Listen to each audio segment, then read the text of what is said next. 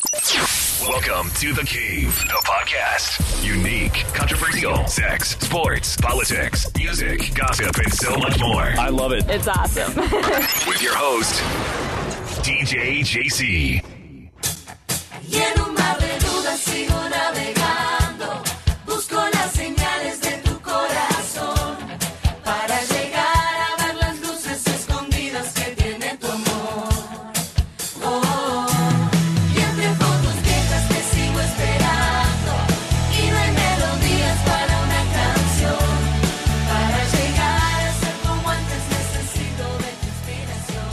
Bueno, se dio el momento.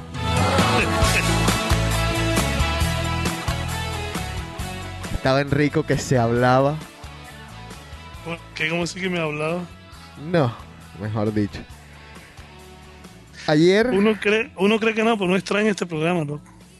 bueno, de eso vamos a hablar ahorita un poco más adelante de, del programa, de los porqués. Y como no vamos a prometer de nuevo absolutamente nada para no quedar mal o no quedar bien, No, hombre, prometa que sí vamos a cumplir. bueno, ahorita hablamos acerca de eso. Pero primero eh, quería decir que ayer, desafortunadamente, falleció un amigo de la casa, un amigo de, de todos nosotros, eh, Juan Guillermo. Las palabras siempre No van a sobrar, no hay. En estos momentos es muy difícil hablar de, de lo que representa él para nosotros, para mí. Pero bueno, eh, yo no me yo no me quedo nunca con, con, pues con todas las excusas que, que en estos momentos nos, autodamos. Porque pues estas muertes en verdad son son inexplicables. Eh, también perdimos a, a Carlos Barreto hace algún tiempo. Eh, wow y uno bueno comienza a ver la vida desde otra manera de otra perspectiva se le da un como que un valor un plus a lo que se tiene, a los momentos que se viven. Y le decía yo a mis amigos eh, que, hombre, que se cuiden porque es que nos dejan acá y es duro. Es duro. Y yo no sé si será suerte, pero uno a la distancia, cuando esas cosas ocurren, a mí ya me ha pasado con varios amigos, bueno, no varios amigos, con pues Carlos, eh, Juan Guillermo ahora, Jimmy me pasó, me pasó con mis tíos, que como están a la distancia uno quizás como que agarra el golpe de a poco. Hay momentos en que, en que me doy cuenta de lo que de verdad está pasando, pero todavía no he caído. O sea, todavía no lo creo. Es una negación que, bueno, como no estuve en ese momento, me dijeron que, el entierro fue terrible, que todo, el entierro no, lo, lo cremaron, pero la ceremonia, todo lo, que fue terrible, terrible. La gente lloró mucho. Y bueno, es, bastante triste. Y yo tengo un, cuento con Juan Guillermo. A ustedes les va a parecer un poco grotesco lo que voy a contar, pero yo lo recuerdo casi que a diario a Juan Guillermo. Porque alguna vez estaba en mi casa él, sabes que él estuvo aquí en Boston algún tiempo. Estaba en mi casa y yo salí del baño de, tú sabes, hacer mis necesidades básicas. Y, joder, le dije, no joda, Juan Guillermo, salí como mal, salí como, como me siento como todavía como pesado. Y él me contestó, es que no has votado la madre. Y yo, ¿cómo así la madre? La madre... la madre, sí. La madre es cuando tú votas esa última cosa que ya tú de verdad sientes, wow. ¿Sí me entiendes? O sea, entonces ahorita... Sí, ya, que tú dijiste, no, ahora sí. O sea, ahora, o sea, no te, quieres- no te tienes ni que limpiar, te puedes levantar y seguir por ahí por tu vida, porque ya tú sabes que estás completamente ya listo. Libre. Y yo hace, ahora que lo vi en julio, lo acabo de ver en julio, eh, bueno, la última vez que lo vi, me le dije, no joda, me jodiste en la vida. Tú me jodiste en la vida, te lo juro, porque a veces me quedo en el baño dos horas, me dan, me dan calambre en las piernas, me dan todo, esperando la hijo de madre madre, y la hijo de madre madre a veces no sale. Entonces, es, como digo, grotesco, pero bueno, es una historia que, que siempre me va a tener a mí marcado de por vida y de esa manera tan jocosa siempre lo voy a estar recordando, aparte de que era una persona excepcional, como también lo era Carlos Barreto. Yo digo, joda, nos quitan a esas personas que son llenas de tanta energía, de tanto positivismo. Era un tipo que nunca lo viste caído, nunca lo viste como a Carlos Barreto. Nunca lo vimos en una en, mal, quizá de, de puertas para adentro, pero nunca uno lo vio en, en- en ningún tipo de drama. Siempre positivo. Y bueno, así es la vida, man. Así continúa.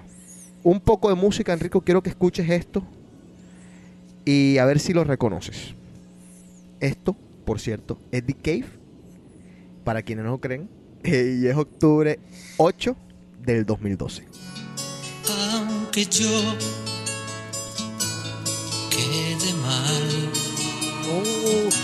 no podré ser feliz. Qué lindo comenzar el programa. Así vamos a escuchar un poquito, a ver. Te amo a ti,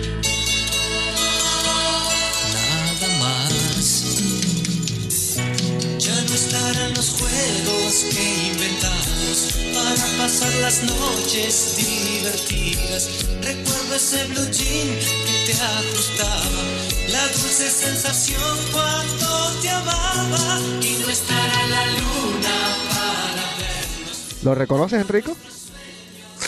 Ay, mi madre. Bueno, eh, en el internet se formó, bueno, se forman siempre este tipo de discusiones que son, la verdad, bastante estúpidas. Yo me río, nunca comento porque a la larga no tiene sentido. Eh, dicen que esta canción es de Brindis. Ah, pero obviamente que no, esta canción es de Sabu, que era un artista, o es un artista, no sé si está vivo o no, argentino de la vieja guardia. Y ni siquiera la canción es de él. Y Enrico se va a encantar con esto. Espérate ahí. E non c'è più bisogno di inventare le sere per poterti divertire. La scusa dei blue jeans che fanno male per poi finire sempre a far l'amore. E non c'è più la luna che ci guarda. L'avevi detto tu che un po' bugiarda. Il vento che portava il tuo sapore, la voglia matta di ricominciare. Forse sì, forse no, se non piangi tu. La canción se llama Force y es de Pupo. Qué Una belleza. vieja. No, pero una belleza. Esto, uno escucha esto y después escucha el reggaetón y te quieres es pegar un tiro. Esto es una belleza, oye. Ay, ay, ay. Fosse solo un momento ti aspetterò. Bueno, y este Sabo hizo la versión en español que estaba poniendo ahorita, que se llama Quizás sí, quizás no.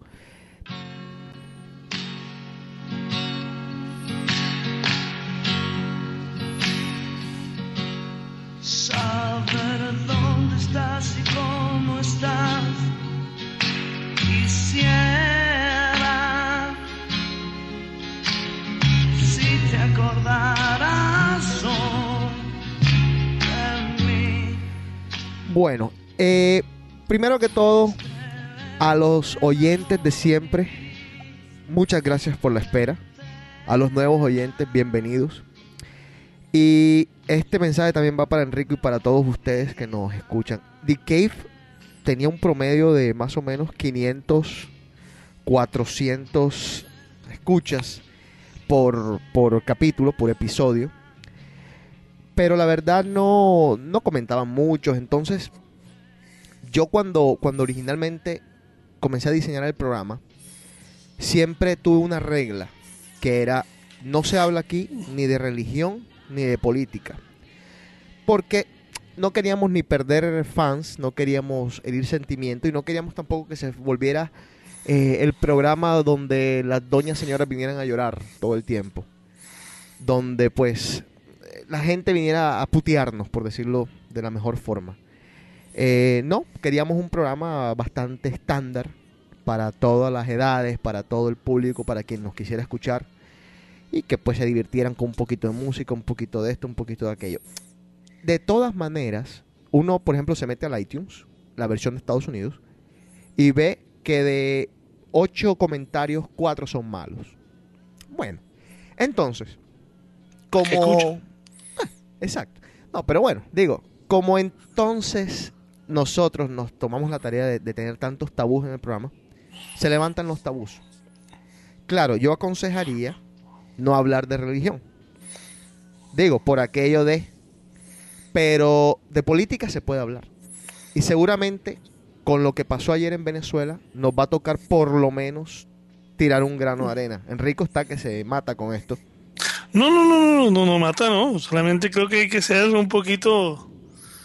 O sea, creo que yo entiendo que muchos esperaban un cambio, pero creo que a la vez soñaban con algo que no iba a pasar. O sea, es- eso es solamente imposición. No es mi país, no tengo nada en contra ni a favor, pero sabíamos que, que Chávez no iba a dejar que se bajara, lo bajaran del, de, de- de así de fácil.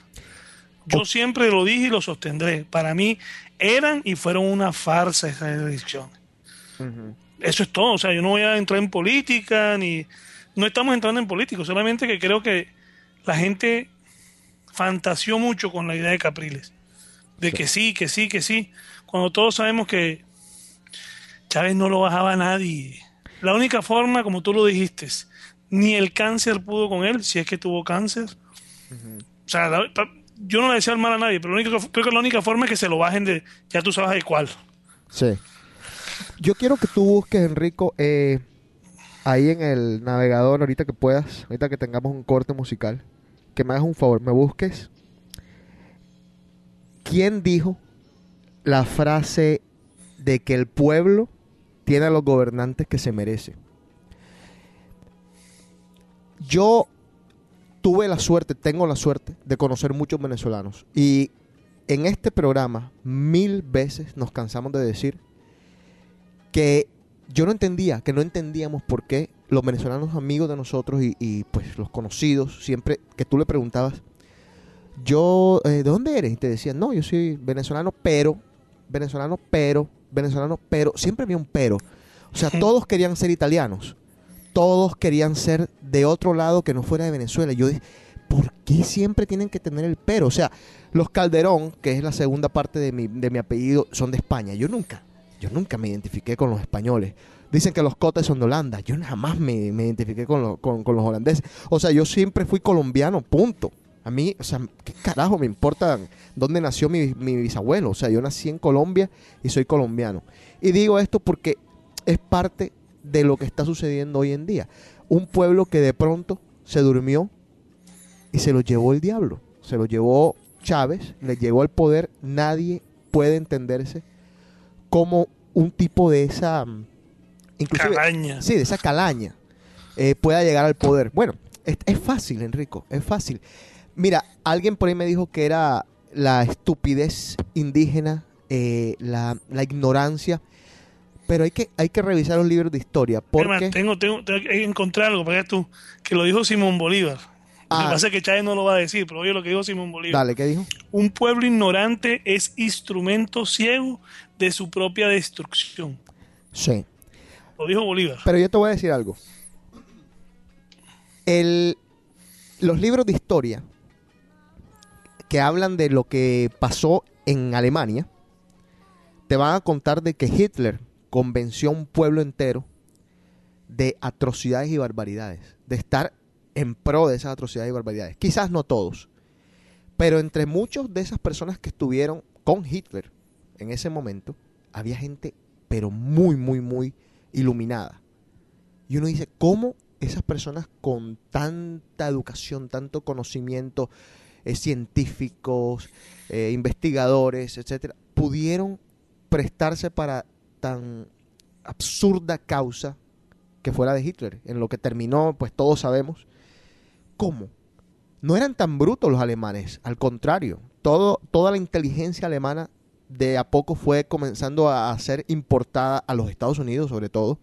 Muchos de esos científicos terminaron aquí ayudando al- al- a los programas espaciales, ayudando al desarrollo de los armamentos, porque eran personas muy, muy inteligentes. Entonces, la ignorancia sí, sí tiene mucho que ver. Yo también creo, pienso que tiene que ver mucho el resentimiento, el resentimiento social. Ahora, bueno, eh, ¿por qué? Porque es que Venezuela tuvo unos, unos gobernantes que no joda, la cagaron duro. Y se robaron todo. Y nosotros colombianos sabemos de eso.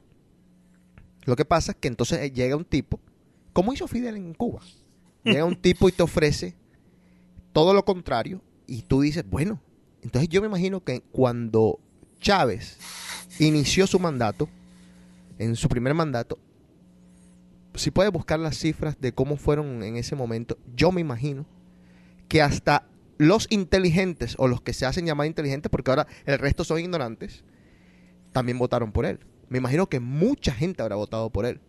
Entonces, Chávez nunca fue distinto. Nosotros desde Colombia, desde el otro lado de la frontera, siempre identificamos lo que era Chávez. Estados Unidos siempre identificó lo que era Chávez. O sea, ¿qué les pasó? O sea, ¿qué les pasó? ¿O es que estaban pensando en ser italianos? Entonces, lastimosamente, para toda América Latina está Chávez, está eh, Correa, está Evo. Señores, el socialismo no puede hacer progresar a un país. En serio que a veces me, cuestiono cómo llegan estas personas al país. Fíjate, Cristina Kirchner, que es bastante socialista, en sus ideas por lo menos, hace poco dijo algo que me gustó de ella, ahorita más, más, más tarde lo menciono, pero los argentinos, yo, lo, yo veo lo de la Argentina, lo, lo entiendo un poco más. Estados Unidos no quiso intervenir en la guerra de las Malvinas, entonces hay cierto resentimiento hacia los Estados Unidos y todo lo que los Estados Unidos significan. Mm, no sé si con Venezuela pasó algo que no nos contaron, que no es público, para que tanta gente se levantara en contra de este país y, y- y, bueno, y se, unieran a la corriente Chávez del antiimperialismo y. En serio convenció a la gente de que este país algún día iba a ir allá a robarse el petróleo y, todo el mundo dijo, ah, no, no puede ser posible. Bueno, así llegó Chávez al poder, así está Chávez en el poder y también estoy de acuerdo con Enrico, no había forma de sacarlo de, de allí. Un poquito de música, seguimos aquí en The Cave.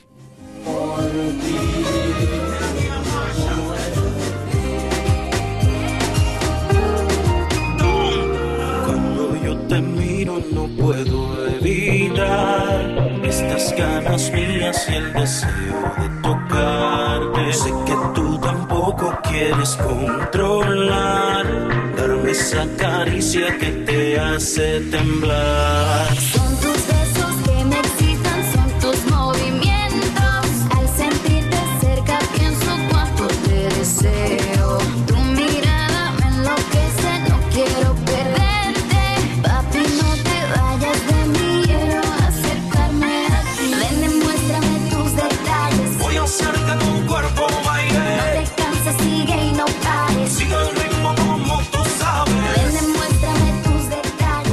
Linda canción, pero no tiene nada que hacer al lado de Sabo, ¿eh? Enrico, te voy a poner una canción. Te voy a poner una canción. Oh, yo quiero que le escuches la letra a esta canción. Quiero que todo el mundo escuche la letra. Esto es una belleza. Oigan. La Oda a la Tristeza. Una de mis canciones favoritas.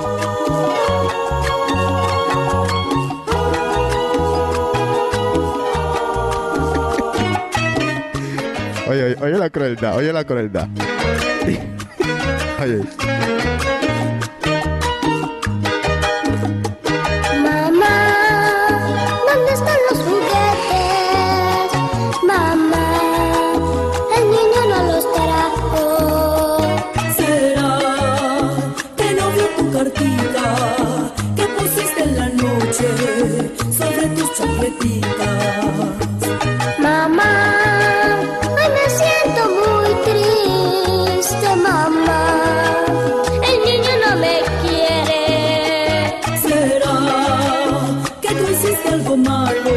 Mamá le está diciendo al tipo. el, nene, el nene le está Ay, llorando a la mamá. La mamá le dice: tú, tú, tú hiciste algo malo, papá. Tú hiciste algo malo. Por algo este man no te trajo juguete. Digo yo, si alguno está pensando en suicidarse, yo le recomiendo no se suicide. Obviamente es la primera recomendación de aquí de The Cave. Estamos en contra del suicidio. Pero si se quiere suicidar, esta canción es espectacular para eso. Y así esperaremos juntos, rezaremos al cielo hasta el año que viene. ¿Cómo está el corazón, Enrico?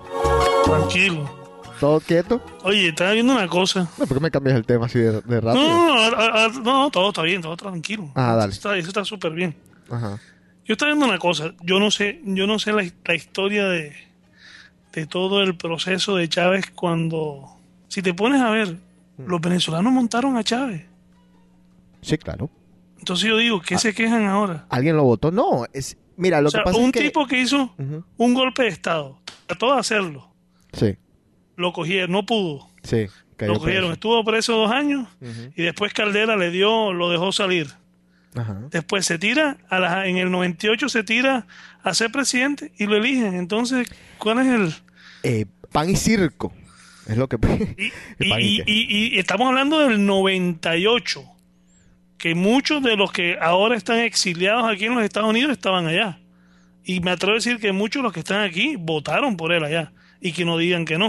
¿Sabes ¿Qué también? Enrico? Eh, para darle el beneficio de la duda a la gente, al pueblo venezolano, hay que también decir que cuando él llegó al poder, bueno, como Fidel, lo que pasa es que la gente se le olvida la historia y como dicen en el, en el, en el show este de Pablo Escobar, o sea, cuando tú desconoces la historia, estás condenado a repetirla.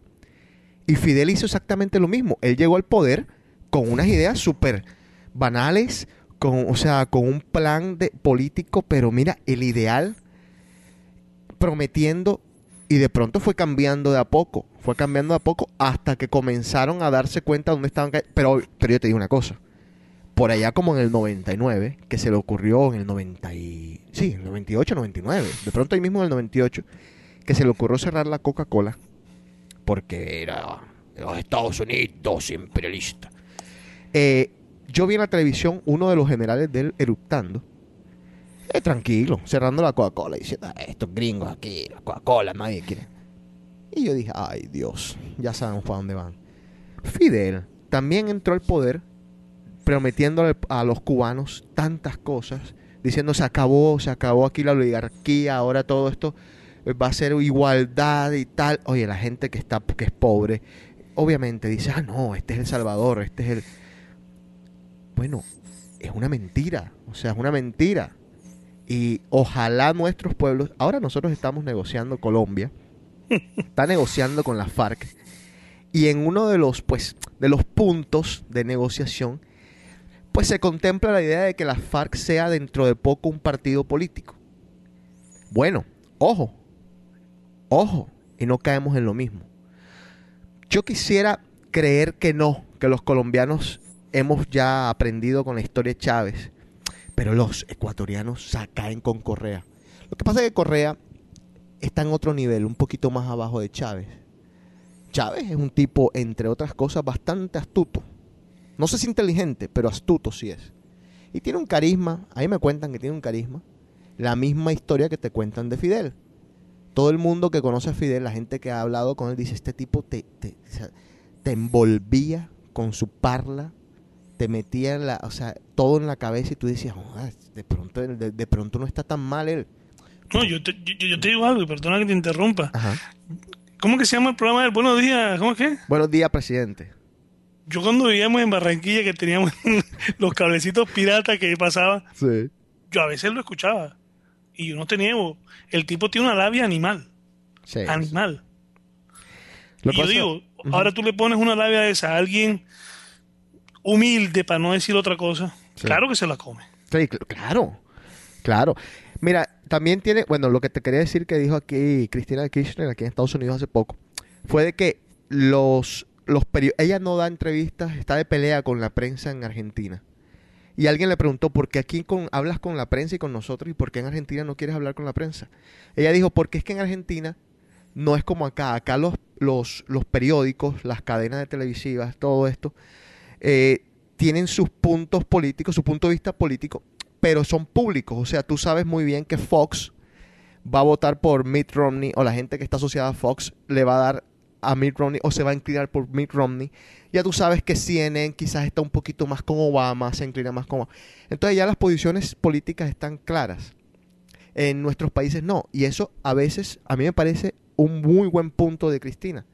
¿Por qué? Porque, por ejemplo, un periódico como El Heraldo de Barranquilla puede engañar a toda una sociedad barranquillera. O sea, allá nos dicen, nos echaron el cuento de que, por ejemplo, nuestro- nuestros alcaldes, nuestros últimos dos alcaldes han sido lo mejor del mundo. Y que va. O sea, Barranquilla se, se la está comiendo, el eh, los maleantes se la están comiendo los bacrín. En Barranquilla no se puede caminar en la calle porque te pegan un tiro, te roban todo. Esa es la realidad de nuestra ciudad y de nuestro país. Entonces, esos periodicuchos lo que hacen es que confunden a la gente, dan, dicen, ponen unas estadísticas y, y unas encuestas que son totalmente manipuladas. Y la gente, el pobre sobre todo, traga en seco. Nosotros, quizás que tenemos un poquito más de, de- cultura y de mundo y que estamos viendo las cosas desde otro punto de vista, no somos tan permisivos con eso. Eh, "Ah, de pronto no es tan así, vamos a ver, vamos a ver aquí para ver qué opina esta persona, vamos a ver aquí qué opina esta persona. El pobre, el de clase media, a veces simplemente lee y enseguida repite. O sea, es tan triste como eso. Por eso es que en nuestros países es tan fácil odiar a los Estados Unidos. Por cualquier razón. O sea, los Estados Unidos lo odia a todo el mundo porque sí y lo odia a todo el mundo porque no. Si Estados Unidos se metía en la guerra de las Malvinas, eh, los, ingleses odiarían a los Estados Unidos. No se metió, pues los odian los argentinos.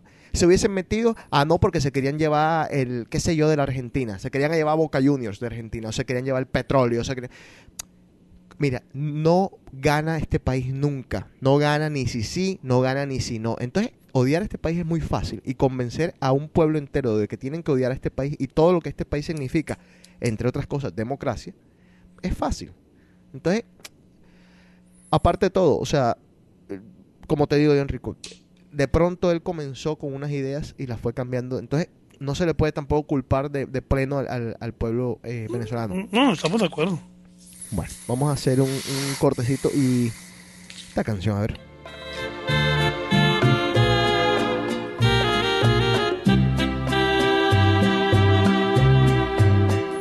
Rata inmunda, animal rastrero, escoria de la vida, adefesio mal hecho. Infrahumano, espectro del infierno, maldita sabandija, cuánto daño me has hecho. Alimaña, culebra ponzoñosa, desecho de la vida, te odio y te desprecio.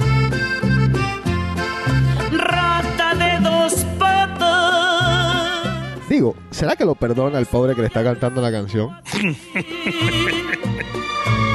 Porque un bicho rastrero, aun siendo el más maldito, comparado contigo, se queda muy chiquito.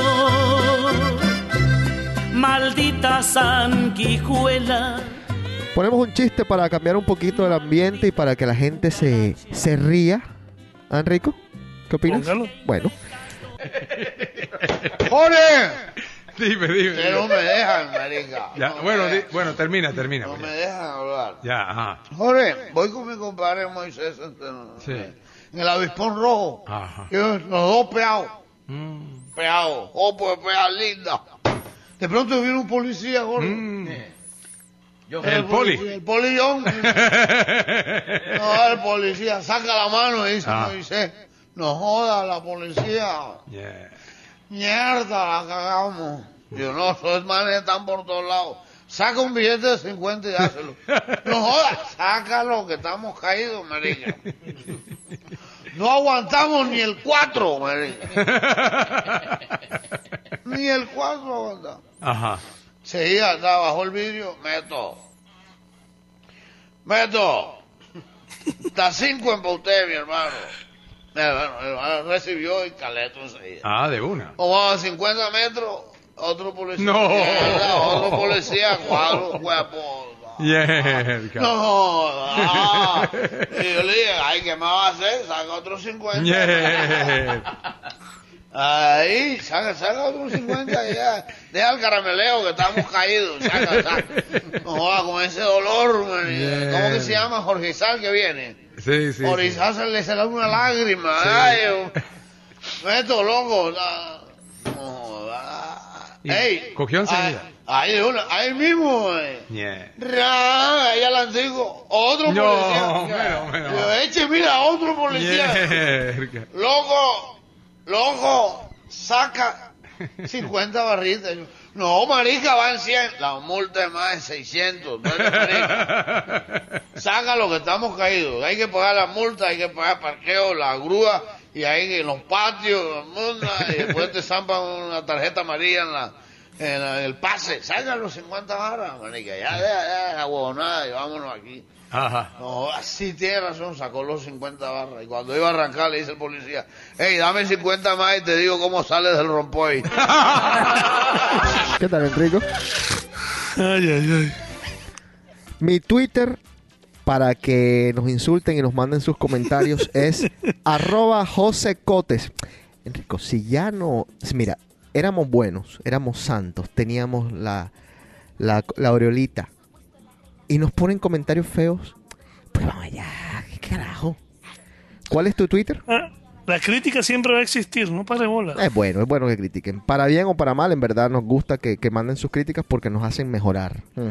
Claro, queremos aclarar, si tocamos el tema de Chávez no era para insultar a ninguno de los venezolanos. No, no. Al contrario, queríamos era como que Pero sus palitos se llevaron.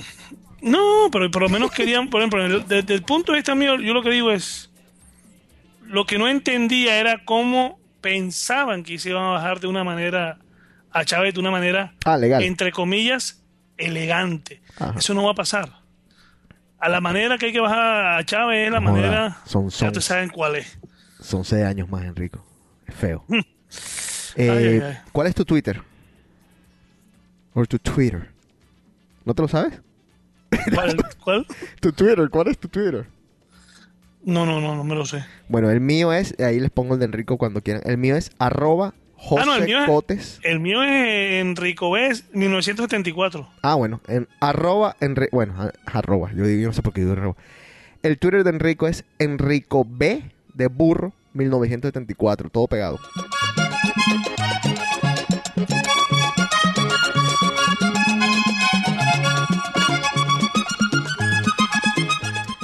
¿Qué tal el partido del Real Madrid de ayer? Contra el Barça. No, no me lo vi. ¿No te lo viste? Vi los goles nomás y ya, pero no, no me lo vi. Qué lindo que, que qué lindo como celebra Ronaldo, ¿ah? Calmadito, chichos, se me calman.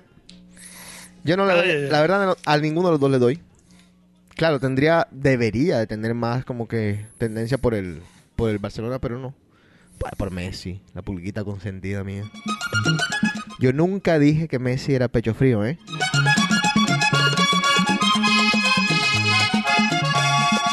Ay, Amalia Vergara, soy Abel Antonio.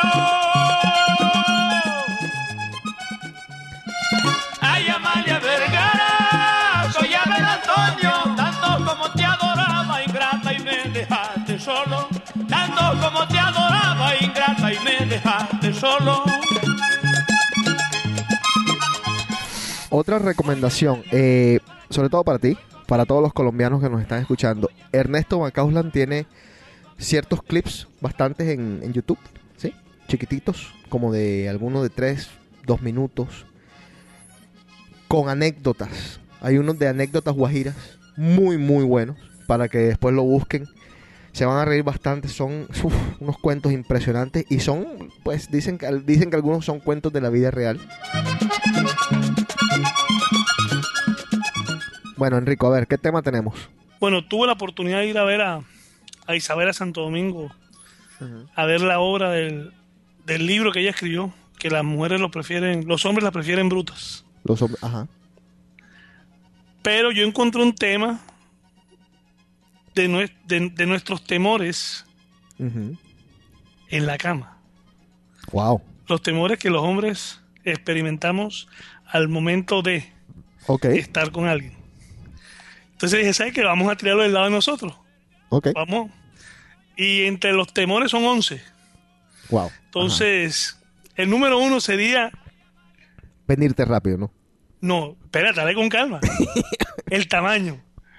Uy, sí. Ajá. Cuando tú vas la primera vez que vas a tener con una, con la, bueno, yo, yo también digo que eso también es relativo. Mm. Si tú estás con una pelada que a ti te gusta, sí te preocupa, me imagino yo. Cuando estás con una pelada que no te, que es por pasar el momento, creo que no te, no te importaría. Mm, No joda, pero es que yo, mira, yo creo, yo, mm, a ver, yo creo que las personas de pene pequeño Eh, no es por darme publicidad, pero no, o sea, bueno, listo. Las personas de pene pequeño, eh, creo que tengo un amigo de pene pequeño. Creo. Y iba a decir una cosa. Bueno, las personas de pene pequeño eh, sufren. Tú te das cuenta porque ellos preguntan, ah, y, dicen, y, comienzan a asegurar, no, pero no es como, no es lo que tengas, sino como lo uses y tal. Y eh, poco cuentos ahí. Ay, hombre, eh, sufren.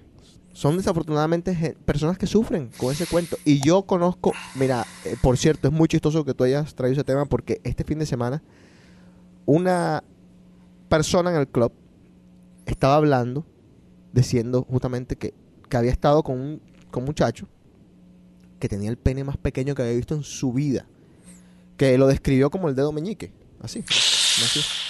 Ay, madre. Lo peor, lo peor es que el tipo, que lo conocemos todos, que ya yo no lo puedo ver a la cara, el tipo está ripped. Entonces dice, dice Carlos Ortiz, bueno, de pronto fueron los esteroides, tú sabes. Eh, yo me imagino que todos los yankees deben tener el pene, el pene pequeño. Bueno, no, eso- pero bueno, pero lo que quiero decir es que, que sí sufren, rico. Y, y no joda, o sea, estas son dos personas que tuvieron un one night stand y eso le quedó a ella, o sea, le dijo en la cara, ¿Are you kidding me? Wow. tiene que saber, tiene que estar consciente que tiene un pene pequeño para comenzar. Ya lo tiene que saber. Y cuando ya tú sabes eso, tu vida ya no, no es normal. O sea, no es normal sexualmente. O sea, tu esposa, uy, si alguna. Y listo. Bueno, por eso. Ese- Sobre- ese- Sobre todo en estos tiempos, digo. Ajá, dale. ah, no, pues ese es el primer punto que ellos hablan. De que uno siempre el temor a que uno como ve porno y ese cuento, las comparaciones. No, pero es que Que los tú penes llegas- porno, los penes porno son... No, no, por eso, pero aunque no creas, últimamente ya no tanto, ¿sabes? Ah, tengo tiempo que no veo porno, es que ya tú... No, no, te digo, porque No, bueno, ajá. a veces ha tocado por, por, una, por una colombiana, precisamente, que está de moda ahora. Uh, Esperanza Gómez. Esperanza Gómez, Dios mío. linda. Ay, Dios mío. Por favor, busquen los Y videos, y esa anda aquí en Miami dando vuelta que ese tipo, ay, Dios mío. Que te la encuentres. Bueno, lo otro es, al momento de desnudarnos, el temor a que nuestro cuerpo no sea agradable a la otra persona. Que tengamos Porque barriga. muchos o algo. piensan que eh, se, se acomplejan por la barriguita o por todas esas cosas, ¿me entiendes? Sí. O sea, la- muchas veces uno tiene la mentalidad que las mujeres quieren que lo quieren a uno a musculoso, eh, el six pack y todo ese cuento. Entonces, eso siempre es algo que influye al momento de de estar con alguien, o sea, quieres que apague la luz, que me quite la ropa cuando la luz esté apagada, todas esas cosas. Sí. Ese es el segundo punto que ellos no abran. Eh, hablando de eso, voy a traer unas, unas, unas estadísticas acá, unos, unos estudios que hicieron de, de eso, de que las mujeres en verdad no prefieren, no quieren ni lo uno ni lo otro, o sea, no quieren, obviamente, al gordo, fofo, pero tampoco quieren al super musculoso. Y esto es la mayoría de las mujeres. Obviamente ahí las, las que les encanta un juice head. Eh, después traigo eh, todos esos, esos estudios que hicieron. A ver. Ok, el punto número tres. Algo llamado el sudor. Hay personas que al momento de sudan mucho y producen malos olores. Y eso dicen que es una de las cosas que produce cierta distensión al momento de. Ok, sí, de acuerdo. Un airecito acondicionado no, no está mal. Sí, pero hay gente que con tu aire acondicionado está sudada que da miedo. No joda. Bueno, pobrecito. Los hay. No, sí, sí, te lo creo. Lo otro son, el punto número cuatro que ellos hablan ahí es el- los pies. ¿Qué los pies? Háblense mal olor, Ajá. porque el hombre dicen que el hombre en cuanto al aseo personal en los pies a veces es muy... Displicente. ¿Ah? Displicente. Exactamente, las uñas, acuérdate que los garfios, Uy, sí. y los hay. Yo, no, yo he pecado con eso. Me descuido, me descuido tres días y se, me crecen. Mami. Bueno, pues, eh, sí me entiendes, son parte de las cosas que... Lo otro que me dio risa, porque yo... O sea, a mí no me ha pasado, pero sí me han dicho de cuentos, que al momento de, en- o en plena acción de un peo, No, qué feo. qué feo eso. Qué feo lo que pero ha pasado. chico. A mí me han contado que ha pasado. Yo he escuchado del peo de ella, Ah, bueno, por eso. pero el peo vaginal. Exactamente. Pero un pe- bueno, sí, es que a ver, bueno, cuando uno cuando uno orina es casi que de pie, cuando uno orina de pie es casi imposible retener el peo, ¿verdad? Totalmente. Entonces, claro, entonces sí, sí puede pasar. Si llegas con unos gases, malestar, sí, totalmente. Eso pasa. Y por ejemplo, en la película esta, de la de. Que por cierto iba a tocar el tema de. La última de Justin Timberlake con Mila Kunis. Ajá. Que el man está en pleno apogeo y tiene que ir al baño. Y le tocó hacerlo sentado porque no podía. Sí, claro. O sea, tú te das cuenta que eh, eh, eh, se puede prestar para que tú en el momento que estés orinando se te salga algo. Sí, total. El otro, el que tú decías, el primer, el primer punto que tú dijiste, el temor a venirte rápido. Eyaculación. Que lo que dicen que muchos al momento de están pensando en otras cosas menos en, en la persona con la que tienes al frente. ¿Para qué? Para alargarlo al máximo lo que puedas. El famoso one, two, three, oh my God. Exactamente. Que a veces digo yo, bueno, eso, eso es relativo. Yo. yo sé que uno en la primera, en la primera quiere ser el supermacho y aguantar hasta donde uno más pueda, pero es que ya uno- hay, hay cosas que uno puede, no puede evitar. Se te cruza, yo tengo una pregunta, se te cruza una mujer, Ajá. vamos a poner el ejemplo. Yo sé que eso es... Esperanza Gómez. Exactamente. ¿Tú crees que esa mujer con un movimiento de pelvis, por mucho que tú estés pensando en la persona más asquerosa en tu cabeza, tú no aguantas? No creo que uno aguante. Hay que ser honesto. Fíjate que yo nunca entendí eso de pensar en otra persona para no venirte. O sea, pensar en una persona asquerosa para no venirte. O sea, como que dejas de apreciar lo que tienes al Eso, frente. eso es lo que le dicen a uno, que piensa uno en otras cosas para alargar No, más. Te echaron tantos cuentos. A mí me echaron el cuento de que no, que, que piensa en tu abuelita. Yo no, yo no puedo pensar en mi abuelita cuando estoy en cuero. O sea, ¿sí me entiendes? ¿Sabes lo que, ¿sabes lo que yo les recomiendo a los oyentes? Es que siempre, en, en todas las posiciones sexuales, siempre hay un dolor. O sea, siempre te duele por la posición, por la posición como tal, siempre te duele algo, te duele un músculo, te duele esto, porque estás en una posición que no es la normal. Entonces, enfocarse en ese dolor. O sea, enfocarse en ese dolor. Buena O sea, técnica. Me duele este hijo de madre músculo, me duele y por esto no puedo, no puedo progresar, no puedo seguir, no me puedo venir. Y entonces ya cuando ya de verdad quieras, pues, venirte, porque ella ya se vino 20, 30 veces, entonces ya, Exacto. ya, ya te, te, te- pues, te relajas y ya, listo.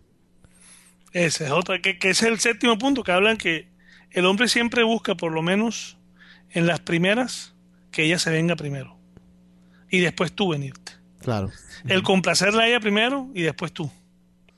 Pero o sea, a mí me ha pasado, a mí me ha pasado que he tenido Ajá. que me quieren complacer a mí primero que a ellas. No, y entonces, ¿cómo? No le puedes conversar después a ella. Les toca esperar. Sí, porque, sí, sí, porque entonces creen que entonces uno, uno, después de que uno se viene, creen que uno puede hacerles eh, oral y tal cosa. Uno quiere dormirse.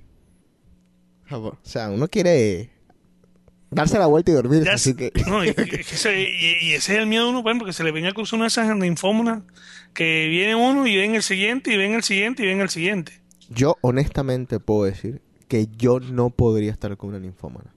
Porque yo necesito mis espacios entre, entre, ¿sí me entiende? Entre cada... Entre tanda y tanda. entre tanda y tanda. Y, y, o sea, y, y espacios de verdad. O sea, estoy hablando de. Obviamente, un día puede ser que me, me quiera echar 44 polvos en, en, en, en tres horas. Mm, Bueno, listo, bien. Sí, me entró la, la, la locura. Pero las linfómanas, lo que me dicen las linfómanas es que eso es. Vamos, Uno vamos, otro, vamos, sí. vamos, vamos, vamos. No, yo no podría. La Yo verdad. conocí una, bueno, no la he conocido personalmente, la conocí por esta tecnología. Ajá. Y yo le digo los cuentos a ella y te soy sincero, le tengo miedo. Porque le he escuchado que se ha encerrado por lo menos toda una mañana. ¿En Toda una serio? mañana. Y yo digo, yo, yo, no, yo, yo, yo se lo dije en la cara, yo no te aguanto el trote a ti. Toda una mañana no hay forma. No, Me dice- yo le dije, pero bueno, descansando. Y dice, no, uno tras de otro. Y yo, Dios mío. pero uno No. trae otro, ¿cómo? Es que, es que esta, fisiológicamente para nosotros es hasta imposible, ¿no? No sé. Te digo, Bueno, habrá yo forma. No sé cómo harán. Yo conozco a un amigo de nosotros, un amigo tuyo también, tú lo conoces, que cuando va a estar con una mujer por primera vez, se mete una, una Viagra. Es- Ah, es, más, sí, cam- señor. cambiaron de... Ah, y tiene otro amigo también que también lo conoces. También vive allá en Miami, este otro vive en Miami. Y entonces él- se compinchan, entonces uno le manda las... Como él, el otro trabaja en, una- en un hospital, una vaina de medicina el otro le manda las pastillas a este. Entonces se ponen con pinche y, y entonces la primera noche... Pero tú sabes el río pastilla. es eso. No, de- déjalos. Yo se los vengo diciendo hace tiempo. Déjalos ahí. Déjalos hasta que les dé un patatú. Pero entonces, ¿qué pasa? Son los ídolos de Miami. Porque estos son unas máquinas. Ah, bueno. No, pues sí, con una Viagra. ¿Qué máquina? No, pues. A ver, ¿nos quedan puntos o ya? Claro, cálmate, te da falta. Ajá. Después el uno famosísimo, que es el mal aliento. Uy, sí. Dicen que ese es el principal que baja en la nota de una mujer. Total. Es eso. Total. Y en un hombre, obviamente. Pero bueno, estamos hablando de... de- ajá. Pero tomo es algo que tú tampoco puedes evitar. En la mañana, en la mañana, el que diga que se levanta con su superaliento bueno, no se lo voy a creer. Bueno, yo... eh, tienes toda la razón, es inexplicable. Eh, yo me imagino, yo quiero creer que cuando las personas se levantan en la mañana y no se lavan los dientes porque van a echarse un polvo, yo quiero creer que no se besan en la boca. Yo opino lo mismo, porque es que es el que me diga que se levanta con buen aliento en la mañana es un mentiroso. No, hay forma. O de pronto una de estas playmates que, es, que, que- que- que son perfectas, pero después de eso, todos los demás somos humanos, ¿no? No, porque no, que así, a esa primera, que, que, No. con un chicle en la boca. No, Bueno, el otro, que es la parte que a veces tú tienes que saber con, y es verdad, eso sí me ha pasado a mí. Tú tienes que saber a quién le hablas, cómo le hablas. Que es el popular hablar de sucio. Ah, Hay mujeres que le gusta, hay mujeres que no le gusta que le hablen sucio. ok. Y esa siempre es una traba al momento de. Y me imagino que habrá mujeres que, que les gusta con ciertos límites también, ¿no? O sea, que si te llegas a Yo pasar... siempre he dicho que el sexo sucio es mejor. Sí, pero como tú dices, eh, hay mujeres que no les gusta. O sea, que, que no le puedes decir perra, degenerada, asquerosa, sucia. No, bueno, eso es verdad. Porque de pronto, porque de pronto que- sí, se insultan. Ay, este tipo cree que yo soy de verdad una perra, una degenerada. Y no saben que es parte del juego sexual y del momento. Entonces me imagino que, pues... No, eso es verdad. Ahora el otro puntico, que es el que hablabas tú. La fama que nos den ellas. Es algo que nos va a marcar para toda la vida. Ya. Si eres buen polvo o eres mal polvo. Tú sabes que yo... Bueno, este tema lo discutimos hace mucho en Cave, pero... y vale perdona que te interrumpa. Ajá. Es algo que las mujeres... Nosotros no- entre nosotros nosotros no hablamos eso. Pero por las mujeres es tema de conversación fijo. Es que lo que lo que te iba a decir ahora mismo, yo no entiendo por qué son tan brutas. ¿Por qué le hablas a tu amiga de lo buen polvo que es tu novio si sabes que tu amiga de, de ese momento lo va a estar viendo con ojos sexuales? O sea, se acabó la amistad entre ustedes dos chicas. O sea, tu mejor amiga se quiere comer a tu novio. Y por culpa tuya, por haberle metido ahí en la cabeza que el man era buen polvo. Tan sencillo como eso. Es una ecuación bien sencilla. Le das propaganda a lo que se le da propaganda para venderlo. Entonces le das propaganda, te jodiste. Exactamente. Y es un tema de ellas siempre. Las mujeres siempre hablan de eso. Sí. Es impresionante. Yo no sé por qué carajo tienen, no sé. Pero siempre, porque hablan del tamaño y, y si es un buen. Yo he estado, yo he estado en conversaciones ahí que he estado metido. De que la, la tipa le dice, oye, ¿y ayer cómo te fue con tu novio y tal? Que los vi que se, que iban como. Y la tipa, no, es que mi novio es un polvo. No, no, no, y, y tiene esa cosa así. Pero, y yo digo, y yo me quedaba así como que mirando así para todos lados así disimuladamente, como que, joder, qué, qué bruta, man. ¿Sí me entiendes? Qué bruta esta que está aquí. Si ahora ve al novio, no, oye, no le puede quitar la mirada del, del, del jean, tú sabes, del bulto.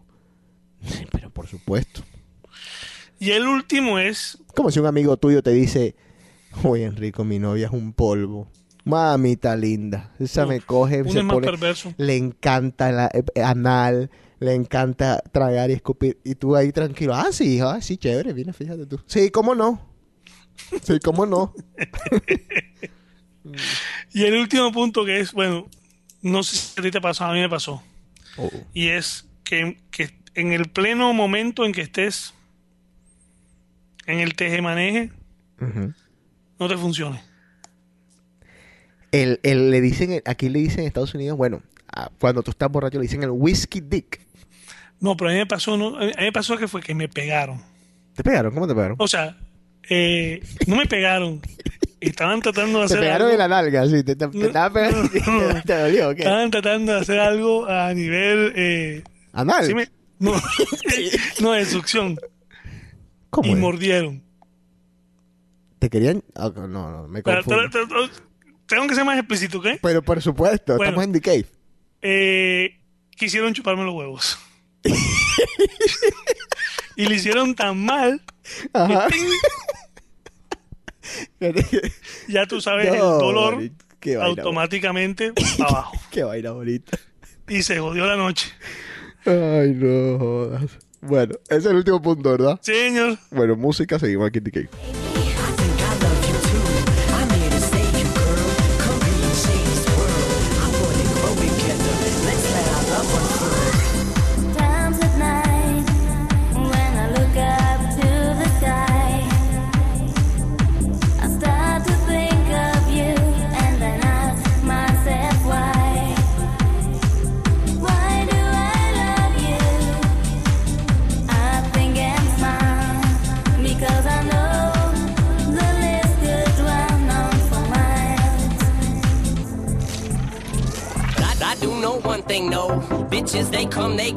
Saturday through Sunday, Monday. Monday through Sunday, yo. Maybe I'll love you one day. Maybe we'll someday grow.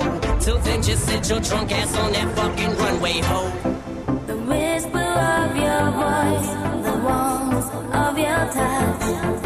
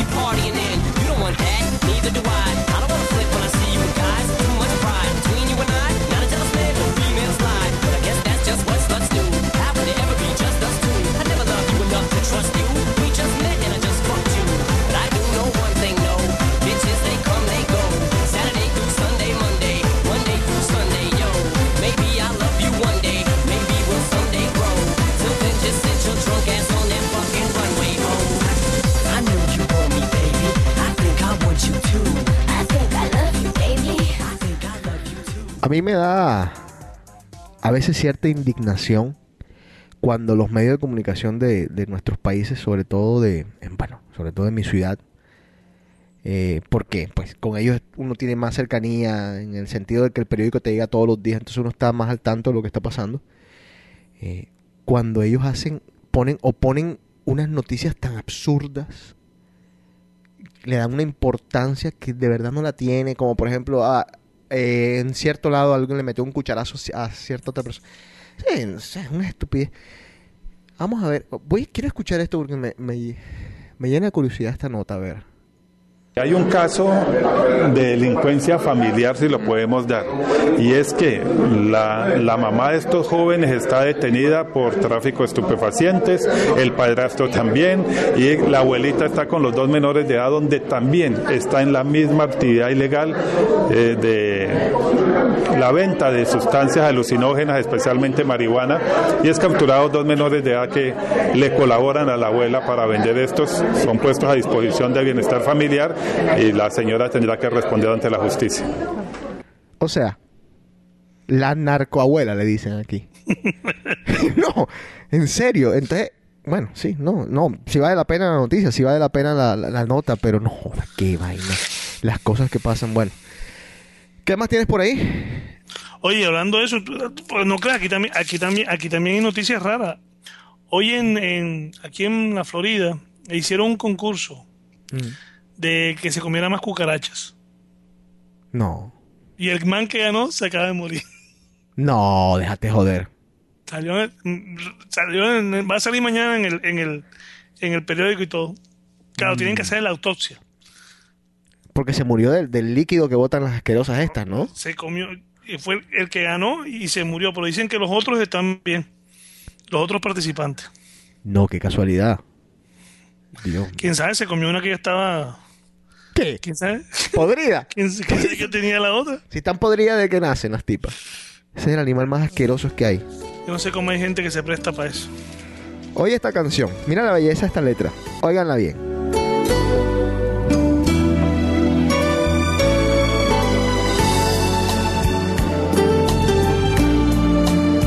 Ojalá que te mueras, me dijiste esa noche y cerraste la puerta. Eso sí te lo han dicho a ti, Enrico.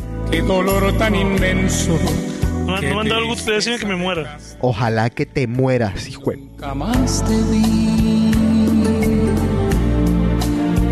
Me quedé sin sentido por el suelo caído, sin tu amor y sin fuerza. Y por hacerte caso, me dispuse a mí.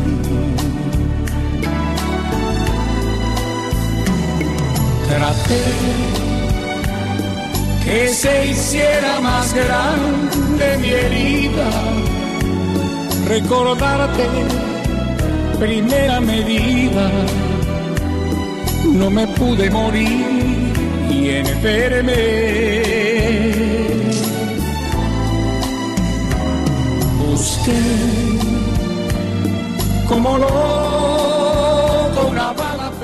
No es porque estemos viejos, yo no, no considero que sea el caso de la nostalgia ni nada que se le parezca. No me gusta la música, por ejemplo, de los 70. Eh, digo, no estoy tan apegado a la música de los 70 como estoy apegado a esta música de los 80. Esto es una belleza. O sea, por más que lo miren de... de- de- bueno, ah, esos, tipos están viejos, retrógrados, el, el reggaetón es lo que es, lo que ustedes quieran. Esto, esto, en serio, en serio que esta música es una belleza de música. Y Shakira hizo un dueto con su padre, el cual es fantástico. Aquí un poquito. La canción se llama Hay Amores.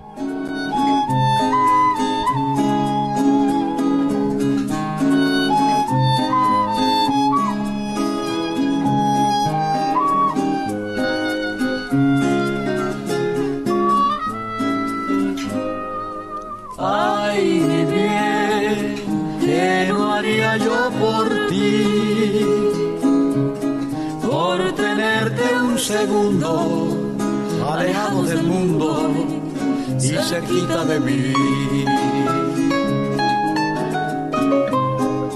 Ay, mi bien, como el río Magdalena que se funde en la arena del mar. Quiero fundirme yo en ti. Hay amores a los daños, como el vino que mejora con los años. Así crece lo que siento yo por ti. Hay amores que parecen que se acaban y florecen y en las noches del otoño reverdecen tal como el amor que siento yo por ti. Esta fue la Shakira que a mí me conquistó. Esta, La- la de, la de estas canciones, la de, la de esto La que no- es diferente, creo yo. Sí. No sé. Hay ciertas cosas que, que, bueno, que ella hace que me gustan de lo, de lo más moderno, de lo más reciente. Pero yo, yo, yo ese, ese disco de pies descalzo es un- lo, lo conservo porque, o sea, lo conservo especialmente porque es que es una vaina perfecta. Es que ese fue el mejor disco de ella, a mi modo de ver. Yo también creo. Y bueno, de vez en cuando se tira cosas como esta. Ay, mi bien, no te olvides Ella tiene un dueto con Miguel Bosé. Voy a buscarlo. que separará tu vida de la pobre vida que me tocó vivir. Hay amores que se vuelven resistentes a los daños, como el vino que mejora con los años. Así crece lo que siento yo por ti.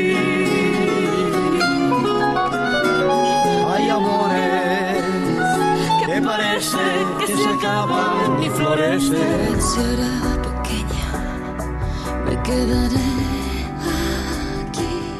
Si tú no vuelves, esto es Miguel Bosé y Shakira.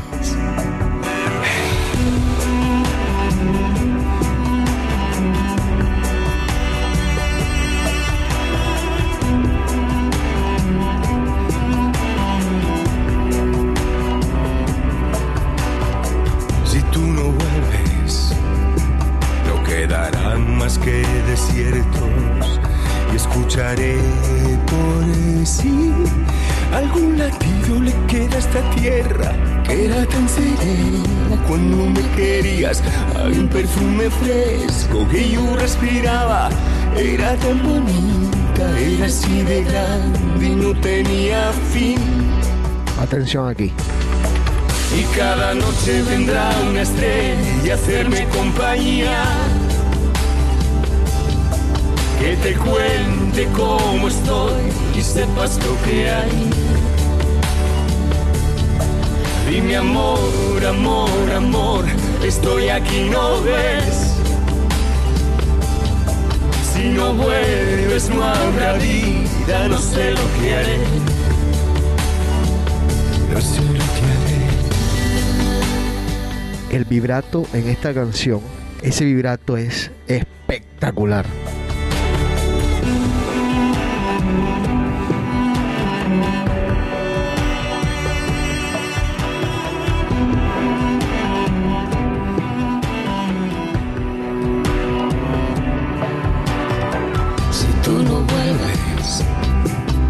Esperanza ni habrá nada.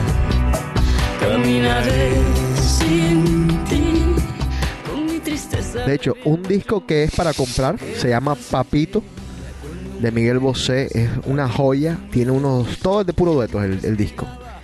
Tiene cosas fantásticas ese disco entero. Y. Es más o menos viejito. Y cada noche vendrá una estrella a hacerme compañía. Cómo estoy, sepas lo que hay. Y mi amor, amor, amor, estoy aquí, no ves. Si no vuelves no habrá vida, no sé lo que haré. Y cada noche vendrá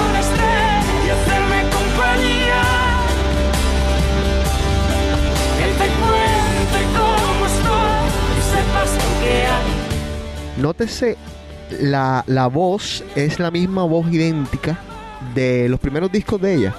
Exactamente. No tiene ningún procesador, no, se ve que no tiene ningún... O sea, es una voz... Venga, Limpia. póngase aquí, cánteme.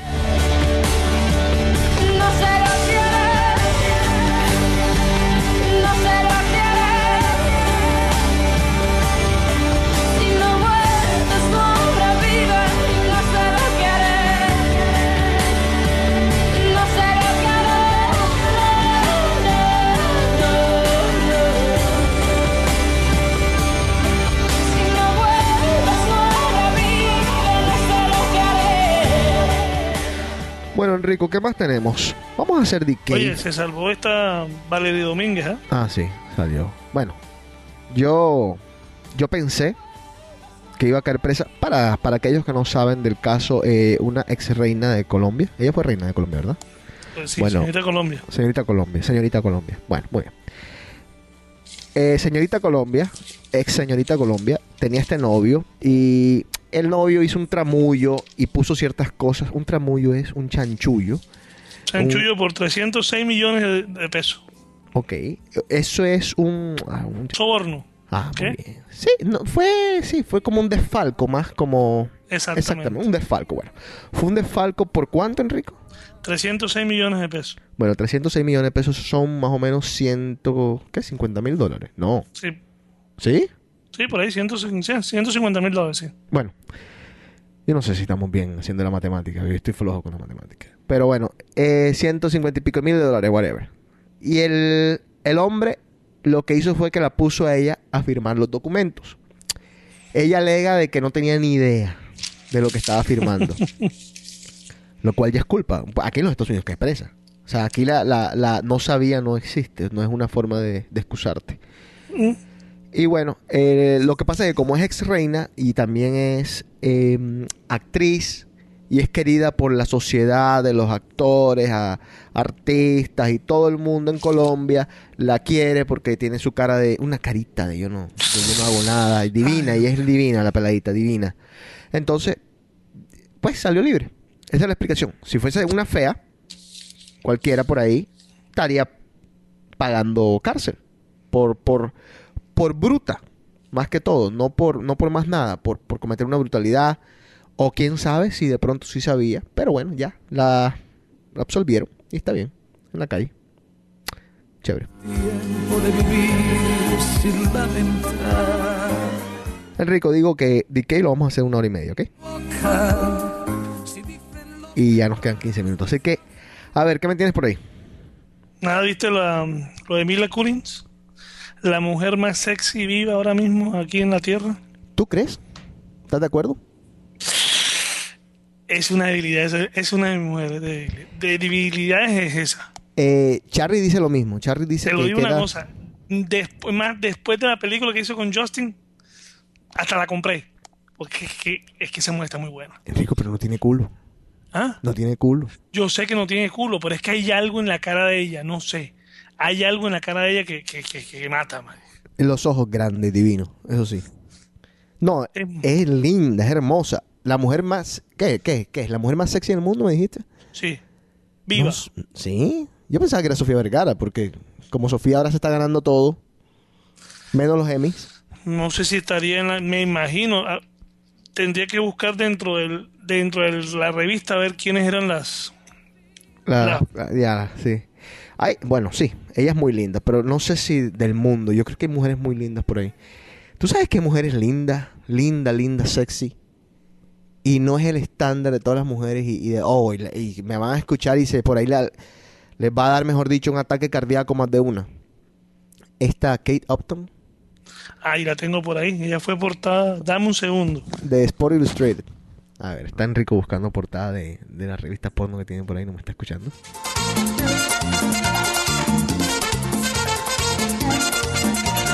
Mira mis labios como tiemblan. Miro el teléfono y te intento llamar. Y no quiero Ah, bueno. tu noche tan bella. Ella fue portada de GQ, papá. Ah, bueno. Sí, sí, sí, sí, sí, sí. Ganó, ganó, ganó sobra. Ay, Dios mío. Ah, ese bueno. que tiene aquí. No, no. Ah, no, no, listo. Ay, bueno. No, sí, es más, todo el mundo pensaba que ella iba a ganar. Pero tú sabes que ella en muchas otras modelos no... Ah, ah, no, no. No, ya déjate joder.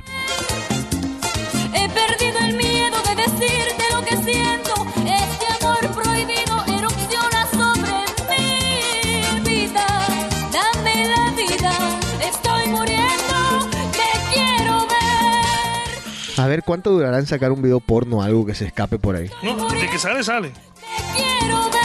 ¿Sabes de qué es novia? No, no sé con quién está De saliendo. Mark Sánchez, el quarterback de los Jets, ¿eh? ¿Sí? Y esta Mila está saliendo con Aston. ¿Con quién? ¿Con Kutcher? Sí, están de novio. Ah, no sabía. Fíjate, eh, ¿a ti te cae bien o te cae mal el Justin Bieber? Qué pregunta, ¿eh? Ah, no sé. ¿No sabes? No tengo, no sé, o sea, me resbala un poquito.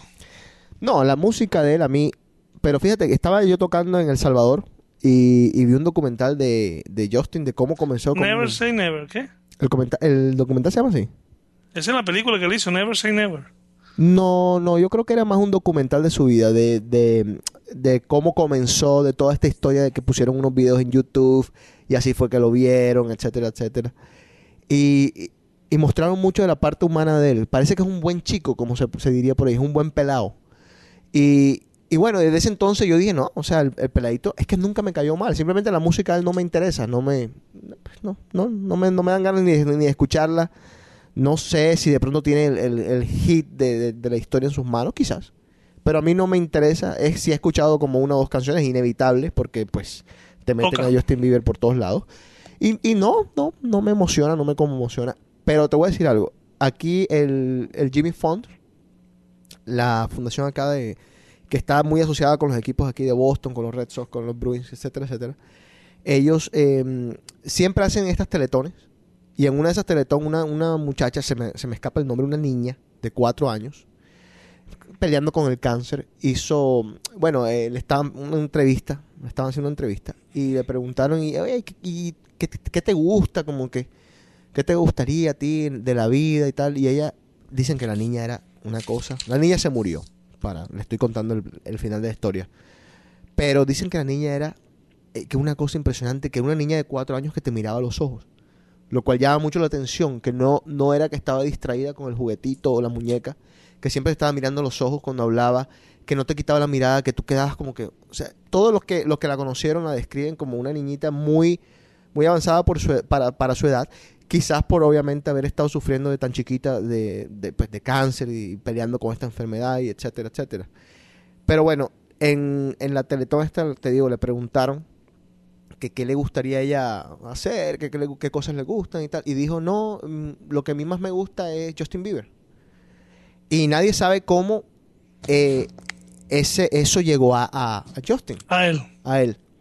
Y bueno, estos manes de, de Jimmy Fund, la gente de Jimmy Fund, que es, que es, una, una... O sea, que si alguien va a donar plata, les digo, con los ojos cerrados a ellos porque hacen una labor impresionante.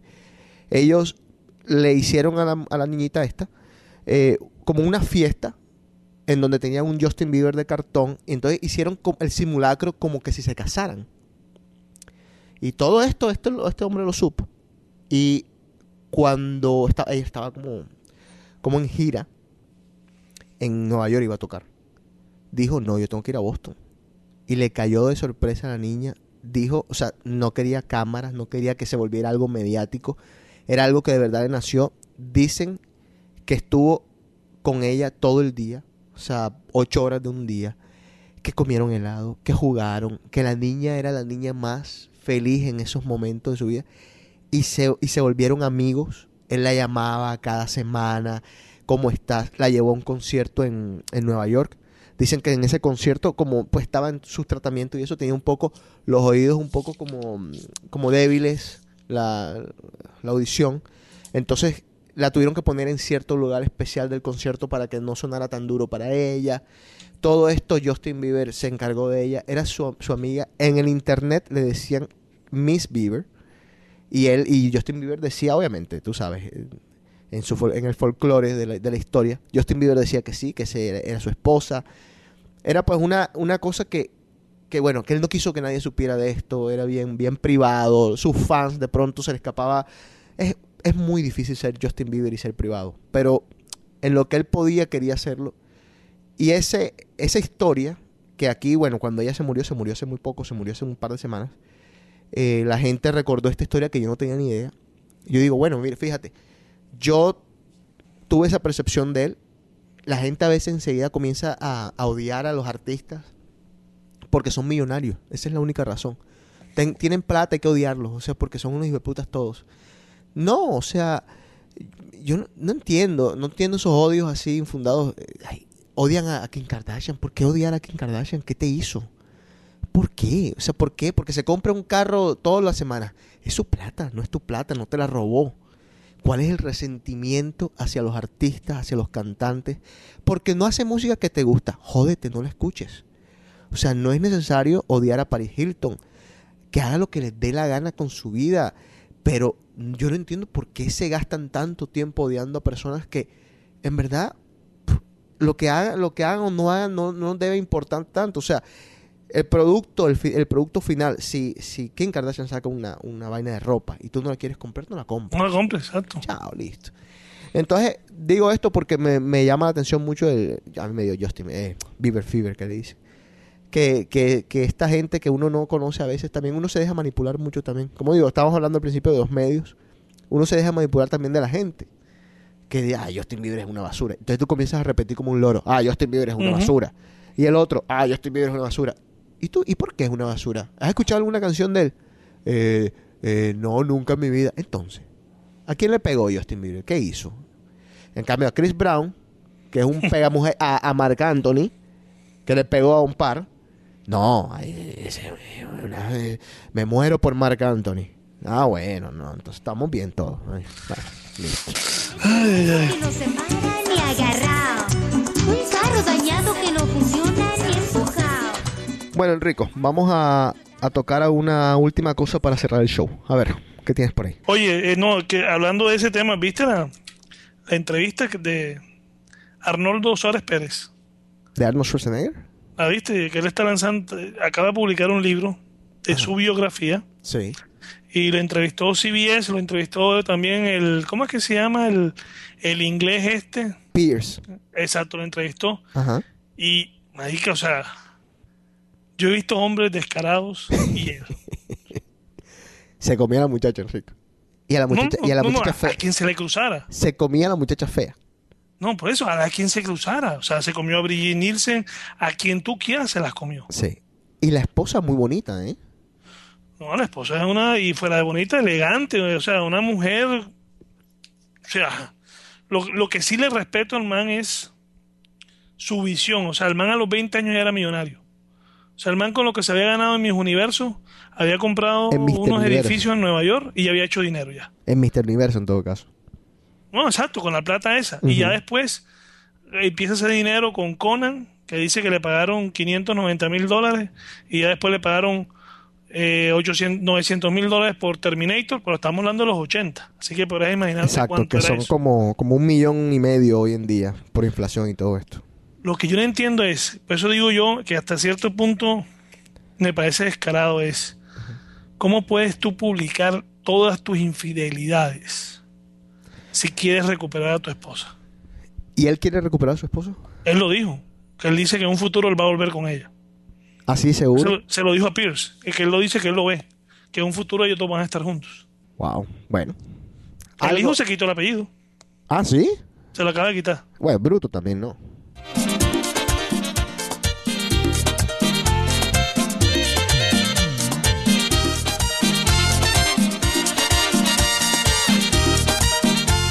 Las puertas se te abren con ese apellido. Ese tipo ni habla en las películas. Pero acuérdate, acuérdate que la mujer no es cualquier pintada, la mujer Schaefer es de los Kennedy. Ella es sobrina de los Kennedy. Bueno, no, sí, no, no. Estoy, bueno, no, estoy jodiendo más que todo. Estoy... No, no, yo igual comparto lo tuyo, pero yo digo, es todo el resentimiento y el dolor que está creando él. O sea, publicar todas las infidelidades que le hizo a la mamá y que se las perdonó. Ah, porque ella sabía. Ella, la última fue la última que no le perdonó cuando ella le, cuando, porque según que él cuenta, el hijo de la muchacha, que Ajá. por cierto es colombiana, Sí, qué bonito. ella seguía viviendo ahí. Y ella se dio cuenta en el parecido, porque el pelado salió Salió como Arnold.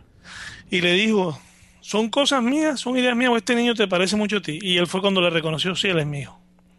Ah, no. O sea, yo digo, hay que ser muy cara dura para Ah, no. hacer una cosa de esa. Digo, pero eso también, yo creo que es una predisposición. O ella, o ella estaba buscando, como dicen por ahí, que, que tiró la caña para ver qué sacaba. Porque los hijos de verdad se parecen tanto a los padres. O no son como así como los perritos que van así algunos, adoptando o sea, ejemplo, hay algunos, pero tío, estaba viendo las fotos ahora de, de- de- del hijo de Luis Hernando y tiene una tiene una cara, hay una parte que se parece a Lu- a Luis Hernando. Si, si tú lo ves. ¿Tú crees? ¿Tan chiquito?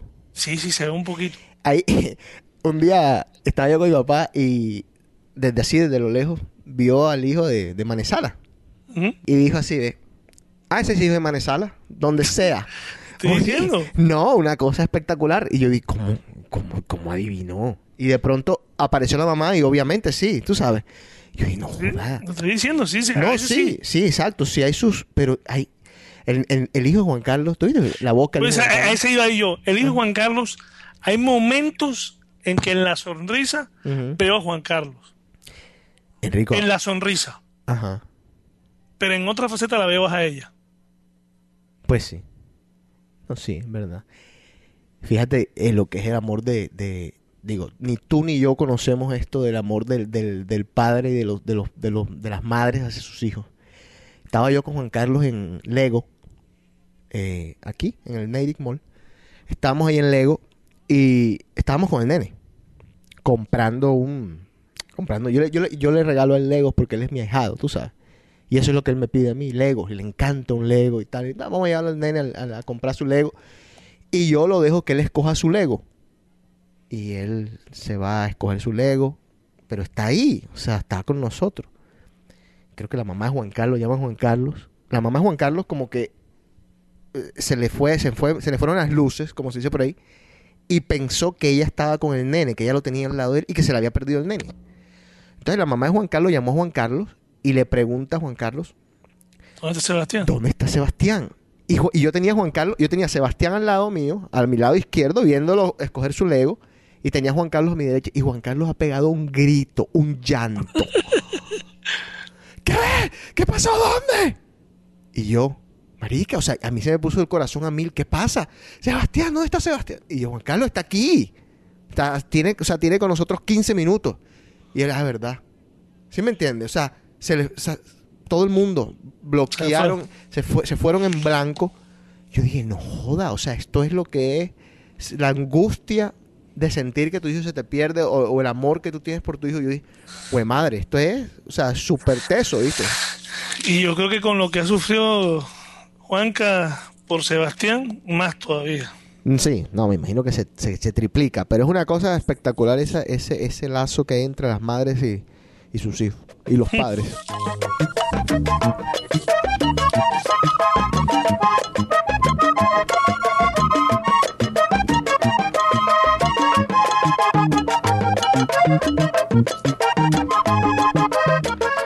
Bueno, una vez más, Twitter, arroba José Cotes, el tuyo Enrico, ¿cómo es que es? Twitter es arroba Enrico B 1974. Oye, estaba viendo una cosa, bueno, estaba leyendo el, si tú has tenido la oportunidad de leer el último editorial de, de Adolfito, Adolfito que, de la acerca de la burbuja que viven los colombianos. A ver. Y estaba leyendo una cosa que, que él decía que, que es impresionante cómo la vida en Colombia está de cara. O sea, que todo está caro. Él decía que, por ejemplo, tenía una amiga que va a venir a Nueva York a ver a Madonna porque sale más barato venir a Nueva York que ir a Medellín a ver a Madonna. Sí, esto es cierto. Es cierto. Rico, Colombia está... ¿Tú hace cuándo no vas a Colombia? 12 y contando. 12 años. En nuestra época, o sea, cuando estábamos en el colegio, todavía era caro. Lo que pasa es que como no nos costaba a nosotros el peso, no nos dábamos cuenta. Pero sí, o sea, era, era más o menos relativamente caro. Pero hoy en día es idéntico a los Estados Unidos. O sea, no, Alfito dice, todo. Alfito dice que, por ejemplo, que, que ir a cine, ir a cine, pa- eh, comprarse la papita, lo que sea, son 72 mil pesos. O sea, estamos hablando lo mismo aquí. Lo mismo, sí. Sí. No, es teso. Es teso. Todo, la gasolina. Lo increíble es que al lado de nosotros, al lado nuestros nuestros hermanos venezolanos, ellos llenan un tanque de gasolina, ponte tú que con, con 5 dólares, ¿qué? Y de pronto estoy exagerando, yo sé que son centavos lo que vale allá la gasolina. Nosotros acá lo, lo llenamos con lo mismo que aquí en Estados Unidos, con 100 dólares. Y, inclusive más cara. Lo que pasa es que las distancias son un poco menos, entonces de pronto no se siente, pero, pero la gasolina ya igual de cara que, que- que acá en los Estados Unidos, quizás más cara, teniendo tanto petróleo al lado. Es increíble. Son ciertas cosas así. No, el, el- el editorial de Adolfito, o sea, lo leí hoy y decía mi madre, porque Adolfito decía que era impresionante cómo Bogotá, siendo la ciudad más, la cuarta ciudad de Sudamérica más cara, decía que el metro cuadrado eh, de un apartamento normalmente eran 8 millones de pesos. Usted me dice ni- que, que ni en París la, la propiedad está tan cara como... O sea, estás pagando 8 millones de pesos por un metro cuadrado. Y en ese hueco. Entonces le decía que, que no se puede, le decía que, que- que es impresionante que no se puede. Bueno. Y me, asombra eso. Yo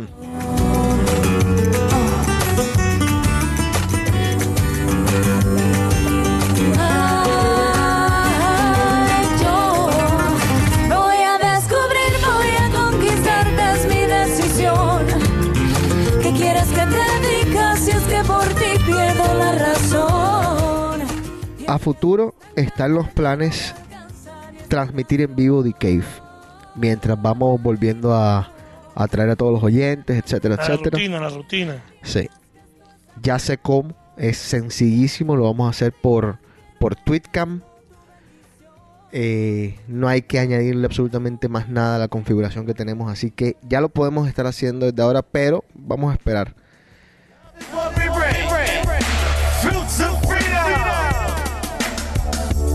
A pesar de los errores, a pesar de los defectos y virtudes, guardo en mí los mejores momentos que van a quedar en lo profundo. Enrico, despídete. Eh, antes de despedirme, 3 a 2 Orioles. ¿Van ganando o ganaron? Ya se acabó. 3 a 2. ¿Qué pasó con los esteroides? ¿Se 1 a acabó? 1 la serie. Se van a Nueva York ahora cuatro partidos. Cambió, Tres cambiaron partidos. a tres partidos. Cambiaron las reglas, ¿no? Tres partidos se va a Nueva York ahora. Sí.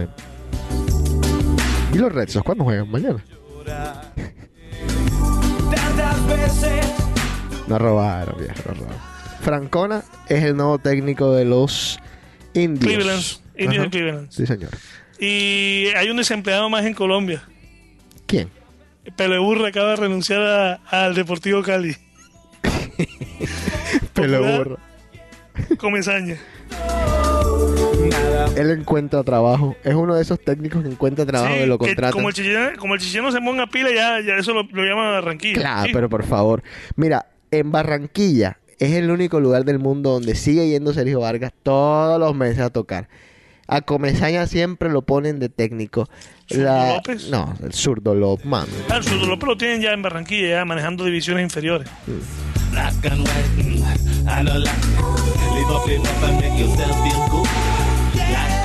Próximo de que podemos hablar un poquito de fútbol, ¿eh? Gol Oh. TV, oye, la maldad que nos hace Gol TV. Nos quita la Liga Ya Española. averi- averiguaste lo de BIM, porque No, si yo creo que BIM tú lo tienes. No, no tengo. Nos quita la Liga Española Gol TV y nos pone fútbol de ascenso mexicano.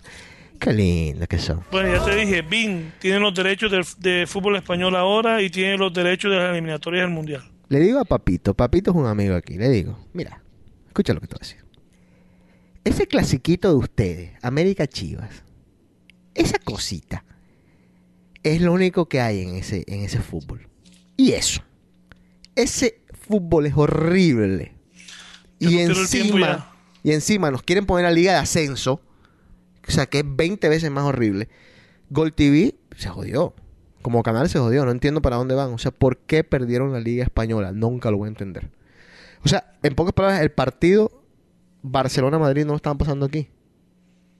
Por lo menos este, este. Entonces después preguntan que por qué uno eh, piratea las cosas. O sea, ¿qué, qué más? O sea, ¿qué más haces? Bueno, Enrico, y ahora sí despídete. Estás jodiendo Bueno, mucho. Saludo a toda D-Cave. Esperemos que este sea el comienzo de un de, una nuevo, de un nuevo season, el Sí. cual hay muchas cosas todavía preparadas que, uff, hay, mucho hay mucha tela por donde cortar. Bueno, y sin promesas, sin, sin nada. Vamos no, a- vamos a hacerlo. Exacto, pero, pero sin Eh, prometerlo, vamos a hacerlo. que- esto es algo que yo sé que tú disfrutas, yo disfruto. Y no, o sea, hay que hacerlo, hay que sacar un tiempito. Se saca tiempito para todo, menos. Claro que se tiene que sacar tiempo para IKEA. Listo. Bueno, gente, chao. Y nos vemos la próxima. Digo, no nos vemos, nos escuchamos la próxima semana. Bye. Tierra de amor, sal si puedes, por ti soñé. Bella mansión, sal si puedes, tierra de fe.